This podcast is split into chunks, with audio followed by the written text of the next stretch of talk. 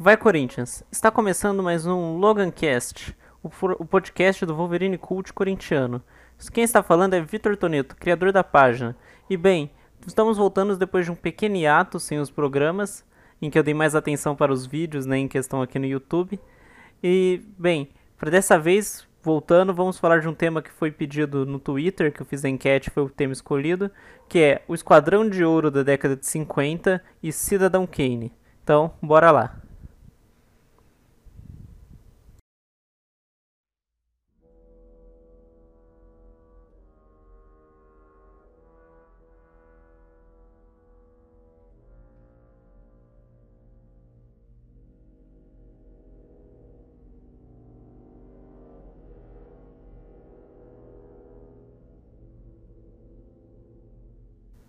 Cidadão Kane é um filme norte-americano de 1941, dirigido, escrito, produzido e estrelado por Orson Welles, o filme que é considerado uma obra-prima do cinema e até hoje apontado por muitos como um dos maiores filmes já produzidos, e extremamente elogiado por sua inovação tanto na música, na fotografia e principalmente na estrutura narrativa.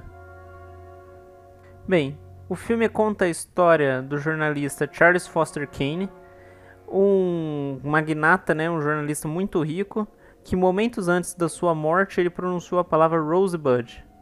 E aí, bem, os, os, os, os demais jornalistas começaram a investigar o que seria esse Rosebud, o que seria essa última palavra que ele disse antes da sua morte. E assim, todo o filme gira em torno disso.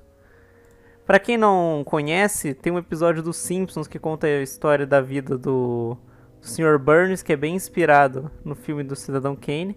E, inclusive, a abertura de Cidadão Kane é completamente copiada, assim, uma grande homenagem, né, se você quiser pensar desse jeito, no filme Os Incríveis, da Pixar, que é aquele estilo mostrando meio que uma filmagem que era muito comum dos cinemas da época.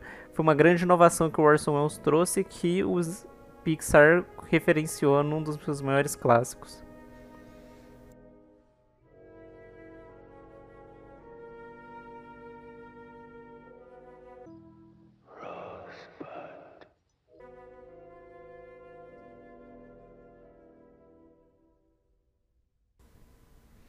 Bem, então chegou a hora de falar da era de ouro do Corinthians, os anos 50. Só queria destacar, eu estou usando como base para o que eu vou falar aqui, o livro do Celso Zetti, Timão, 100 anos, 100 jogos, 100 ídolos, que foi lançado no ano centenário do Corinthians. Um período em que o Corinthians conquistou três títulos paulistas, incluindo um bicampeonato 51-52 e o título do quarto centenário, o Paulista de 54, três torneios que o São Paulo, e além da conquista de títulos internacionais, um time que continha vários ídolos eternos da história do Corinthians. Bem, o, bem, o pilar desse time super vitorioso do Corinthians estava em três grandes jogadores, que eu vou nomeá-los aqui. Cláudio, o gerente, o maior goleador. Ninguém em 100 anos marcou mais gols que ele com a camisa corintiana, que o ponta direito Cláudio. Foram nada mais nada menos que 305 gols nos 549 jogos que ele disputou entre 1945 e 1957. Ele conquistou né, os três paulistas, os três Rio São Paulo, além de ter jogado pela seleção brasileira. Ele que tem 352 vitórias pelo Corinthians. Outro jogador muito, que era muito importante era Baltazar, o cabecinha de ouro o Baltazar, que inclusive tem uma musiquinha de carnaval em nome dele, né? Você pega conta, o cara era bom, né? Santo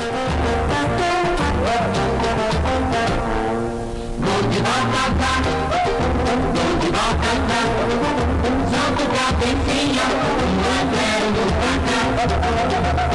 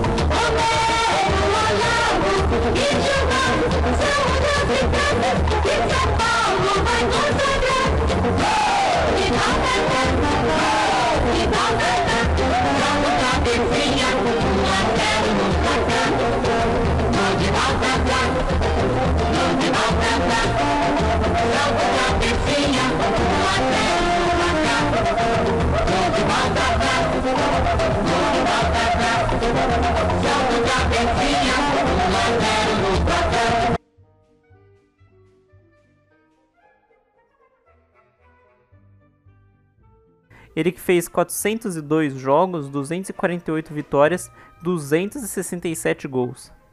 Ele também chegou a jogar pela seleção brasileira. E bem, o outro grande jogador desse Corinthians é Luizinho, o eterno pequeno polegar.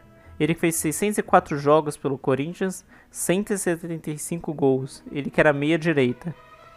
Ele que era bem baixinho, né, de 1,64 só de altura, e isso talvez ajudava ele, né, ter mais velocidade, vibrava muito. E, inclusive tem uma história, né, meio que uma lenda da época que ele vibrou tanto um jogador do Palmeiras que ele sentou na bola para descansar, né? Ficou parecendo que era uma provocação contra o cara. Bem, como eu havia dito, entre os títulos do Corinthians de 1950, dessa década de 50, né, estavam alguns títulos internacionais. Vou destacar os dois principais, que é a da, uma é da Pequena Taça do Mundo do Caracas 1953, onde o Corinthians venceu o Barcelona por duas vezes, o Roma por duas vezes, e o time da casa aqui que era o e, a, e além da seleção do Caracas, que era um time montado para o torneio. O Corinthians não deu chance, né? Venceu as seis partidas, foi campeão invicto com 100% de aproveitamento e inclusive fez o Barcelona de freguês. O Corinthians, todas as vezes que jogou contra o Barcelona, venceu. O jogo decisivo foi 1 a 0 para o Corinthians, com gol de Goiano. A escalação, né, vou falar aqui, era Cabeção, Homero, Olavo, entrou Julião e Dário, entrou Sula. Goiano, autor do gol, Roberto, Cláudio, Luizinho, Tronardo, Vermelho, Carbono e Mário. Como pode ver, o Corinthians está desfalcado, né? Sem o Baltazar nesse jogo e ainda assim foi campeão em cima do Barcelona. Bem, o Corinthians ainda ganhou a Taça Internacional Charles Miller em 1955.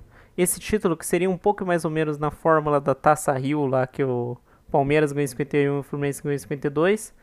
Mas não é desse que eu estou falando aqui, do outro torneio internacional importante do Corinthians, das décadas de 50. E sim da Copa do Atlântico de Clubes, um torneio oficial da Comembol, o Corinthians disputou em 1956 em que a gente eliminou diversos grandes do cenário aqui sul-americano, como por exemplo o Danúbio, depois o Santos, o São Paulo na semifinal e pegamos o Boca Juniors na final, o Corinthians que chegou invicto. E bem, aqui que está uma polêmica. Existem até uns boatos que o Corinthians venceu o Barcelona por 3 a 2 E aí, lá na La Bombonera, e antes do segundo jogo, o Boca Juniors nunca veio, então nunca teve a grande final. Mas bem, oficialmente documentado, nunca teve nem sequer o primeiro jogo. Mas então a taça seria meio que dividida entre os dois campeões. Bem, e aquele que é o título mais importante desse gigante Corinthians da década de 50 é a taça do Campeonato Paulista de 1954, que é o famoso Paulista do quarto centenário. O Paulista 54, que inclusive foi disputado no final, foi conquistado no final de 1955, né? Até um pouco estranho. Mas bem, ele era por um sistema meio que de pontos corridos. E o Corinthians chegou no último jogo contra o Palmeiras, disputando pelo empate para ser campeão. E bem, o empate veio. O Corinthians empatou em 1 a 1 com o Palmeiras. Luizinho abriu o placar aos 10 do primeiro tempo e Ney empatou o jogo aos 7 do segundo tempo. Vou ler aqui a escalação histórica do Corinthians. Gilmar, o goleiro bicampeão da, pela seleção brasileira nas Copas do Mundo de 58 e 62. Homero, Alain, Idário, Goiano, Roberto, Cláudio, Luizinho, Baltazar, Rafael e Simão. O técnico Oswaldo Brandão, que ainda depois conquistaria o Campeonato Paulista 77, acabando com a fila de títulos, né? Que o Corinthians ganhou esse Paulista 54, depois teve uma maldição, parece que foi voltar a ganhar em 77. Bem, esse título que é muito histórico, não só pelo peso de ter sido ganhado em cima do Palmeiras, de ter esse timaço, mas porque era o quarto centenário do Cidade de São Paulo. Então era muito marcante, né? Aí ficou conhecido como campeão dos centenários, o Corinthians.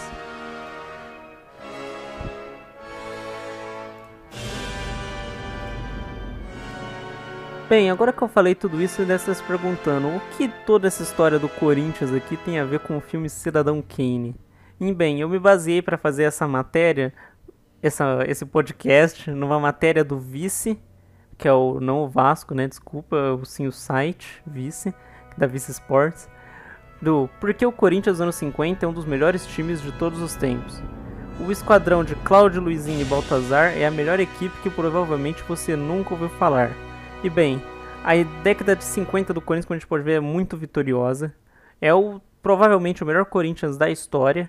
Muito inovou no futebol, tinha craques de tamanho internacional, tinha gênios do futebol dentro do Corinthians que marcaram e moldaram o futebol mas que não são tão lembrados, né? O Corinthians parece que só lembra muito de 77 para frente, né? Não só, ou não o Corinthians em si, a entidade, né? E sim, tipo, as instituições, os torcedores, os próprios rivais que não lembram desse timaço, né?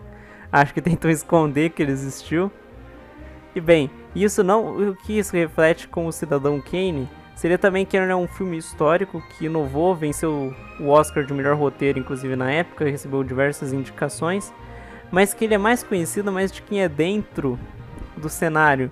Quem conhece mais o Corinthians da de 50 é quem estuda muito sobre o Corinthians. Eu conheço, tenho, tenho inclusive uns amigos que falam bastante sobre ele, acho que é um dos, é o melhor time da história e tal. O Cidadão Kane também, só sabe a repercussão dele, o, a inovação técnica, principalmente na questão narrativa, aquela de trazer flashback, que era inovador para a época, acho que foi o primeiro filme que fez. Quem estuda cinema, né? Inclusive indico o vídeo do Entreplanos, um canal que eu gosto muito sobre Cidadão Kane, para quem quer te ver, quem ter mais noção sobre esse assunto. Uma curiosidade aqui só para encerrar o vídeo, o Cidadão Kane nunca conseguiu pagar os custos de produção. Ele filme custou mais do que arrecadou. Doideira para um filme que fez tanto sucesso. É isso, obrigado por terem ouvido mais este podcast do canal do Wolverine Cult Corintiano. Agradeço é, para quem ficou ouvindo, quem estiver no YouTube, peço para que curta, se inscreva no canal, compartilhe com os amigos principalmente. Quem estiver no Anchor, também fazer compartilhar com os amigos, né, no Spotify também, que isso ajuda bastante e me incentiva a continuar produzindo esse conteúdo. É, peço que deixem sugestões para próximos programas aí nos comentários ou às vezes no Twitter, no próprio Facebook, né? E bem, é isso. Obrigado por terem ouvido. Vai Corinthians!